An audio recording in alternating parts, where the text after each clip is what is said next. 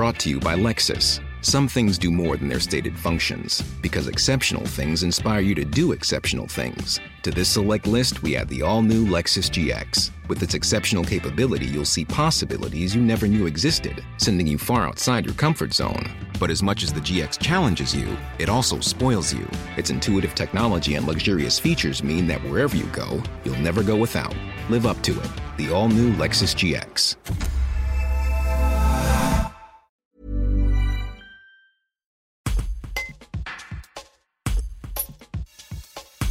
Les actes de générosité envers le peuple ukrainien se multiplient en Isère, une empathie générale que les Français n'ont pas eue pour d'autres conflits comme ceux en Syrie ou en Afghanistan, mais qui s'explique notamment par notre proximité géographique et sociétale avec les réfugiés. Le professeur Laurent Beck-Chanclan, directeur de la Maison des sciences de l'homme Alpes et professeur à l'université Grenoble-Alpes, décrypte le mouvement de solidarité des Français à l'égard des Ukrainiens depuis le début du conflit. Un reportage de Clément Berthet. Je crois qu'on peut l'analyser simplement euh, en référence à beaucoup d'autres événements qui, euh, qui mettent dans lesquels euh, on, peut constater des besoins impérieux, des besoins urgents, qu'il s'agisse de cataclysmes naturels ou bien de, euh, de, situations résultant de, voilà, de conflits. Donc on a évidemment de nombreux exemples euh, à travers le temps et l'histoire qui, euh, qui, qui, montrent que, que les êtres humains sont sensibles au sort d'autrui, même des autrui éloignés, mais évidemment des autrui encore plus proches, plus proches comme on le voit là, c'est encore plus manifeste. Et donc voilà, on, est face effectivement à un phénomène relativement ordinaire de, l'empathie pour euh, des personnes en situation de détresse. D'autres, certainement d'autres raisons, hein, mais l'une des raisons, c'est précisément la, proximité, la, la similarité. On se sent probablement plus proche euh, d'Ukrainiens que, de Syriens pour des raisons diverses. Et, et l'on sait que l'un des ressorts justement de l'empathie, c'est la, la, similarité du destinataire. Donc euh, c'est d'ailleurs quelque chose qui s'observe à travers les espèces, puisque lorsqu'on présente euh, à des personnes des, des espèces animales et, et qu'on demande aux gens de choisir entre deux espèces, par exemple, ça a été fait par une équipe du Muséum national d'histoire naturelle de Paris il y a quelques années. On présentait des paires d'animaux, par exemple un lion et, et, un hareng, ou bien une méduse et un chimpanzé. Et on va demander aux personnes si elles, elles devaient choisir l'une des deux espèces pour la sauver, laquelle elles préféreraient, bien et pour laquelle elles éprouvent le plus d'empathie. Et ce qu'on constate, c'est que plus l'espèce est proche de l'espèce humaine évolutivement, plus l'empathie euh, envers elle est, est manifeste et plus l'inclination à aider euh, et en tout cas à venir en aide voilà, à l'animal va être importante. Donc la similarité compte énormément. Et donc bien sûr, entre humains, eh bien, nous sommes exposés à des humains qui, en apparence, sont plus proches ou plus éloignés de nous, bien pour des raisons qui sont liées aux, aux croyances qu'on leur impute ou bien leur apparence physique tout simplement. Ce qui fait qu'on on est évidemment... Euh, biaisé par rapport à cette, justement cette, cette apparence. C'est l'un des problèmes de l'empathie, c'est qu'elle est sélective. Bien sûr, je l'évoquais à l'instant, il y a des, paramètres liés à la similarité, c'est-à-dire euh, si je me sens plus ressemblant d'un Ukrainien inséré dans sa société que d'un SDF dans, la mienne qui n'a pas l'air effectivement de participer au même système que moi. Mais après, il y a également euh, d'autres, d'autres, euh, je dirais, mécanismes d'imputation causale qui vont permettre à l'individu, ou qui vont l'amener en tout cas à, se sentir plus ou moins incité à aider, c'est-à-dire que si l'on peut euh, imputer à l'individu une responsabilité directe dans sa situation, à tort ou à raison, on peut très bien d'ailleurs l'imaginer sans que ça soit le cas, hein, eh bien, on va, euh, va peut-être être moins disposé à euh, lui apporter notre aide. Dans le cas de l'Ukraine, la situation semble assez évidente de personnes qui subissent des bombardements et qui sont obligées de quitter leur territoire pour ne pas euh, mettre leur vie en danger.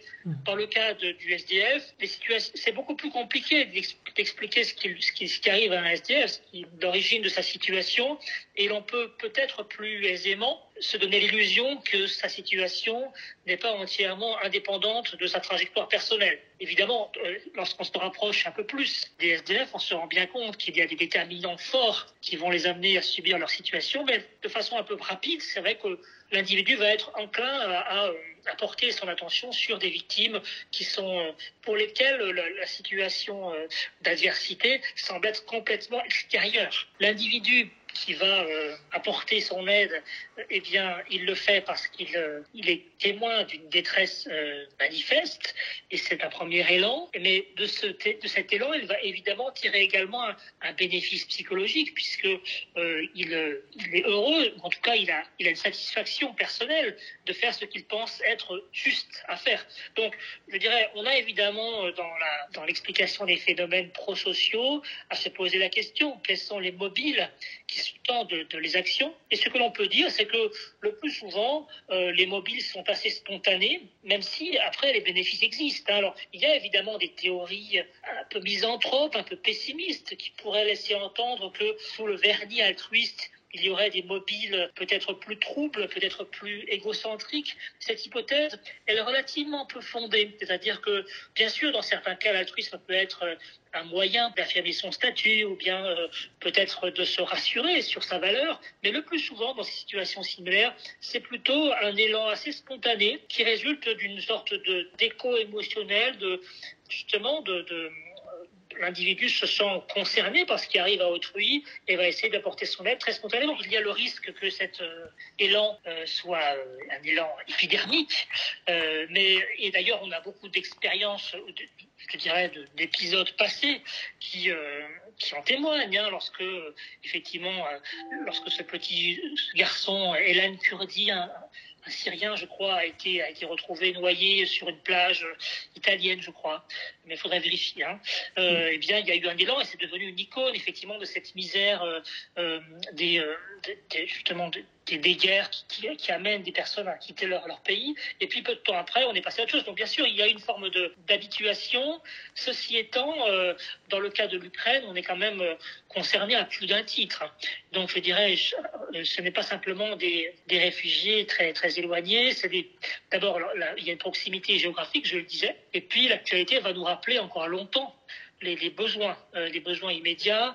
Et, effectivement, cette, ce biais de, de l'ici et maintenant qui euh, marque l'empathie, eh bien, va finalement servir en quelque sorte euh, la cause des Ukrainiens, puisque on aura du mal peut-être à évacuer euh, cette, cette nécessité de les aider, puisqu'effectivement ils sont, ils sont là, ils, sont, ils ne sont pas très loin, alors que d'autres populations qui subissent des bombardements et des euh, adversités euh, militaires, étant plus éloignées, il est plus simple, bien sûr, de, de tout détourner son attention. Donc, c'est bien une des faiblesses de l'empathie que justement d'être marqué par certains biais, comme voilà le, biais d'ici et maintenant, le biais de familiarité. Et pour que l'empathie euh, s'installe dans le temps, il faut qu'elle prenne corps dans des associations, dans des actions à long terme qui permettent justement d'entretenir une sensibilité aux besoins éprouvés par les, les personnes et les populations concernées. Even when we're on a budget, we still deserve nice things. Quince is a place to scoop up stunning high-end goods for 50 to 80% less than similar brands. They have buttery soft cashmere sweaters starting at $50, luxurious Italian leather bags, and so much more. Plus, Quince only works with factories that use safe, ethical, and responsible manufacturing. Get the high-end goods you'll love without the high price tag with Quince. Go to quince.com slash style for free shipping and 365-day returns.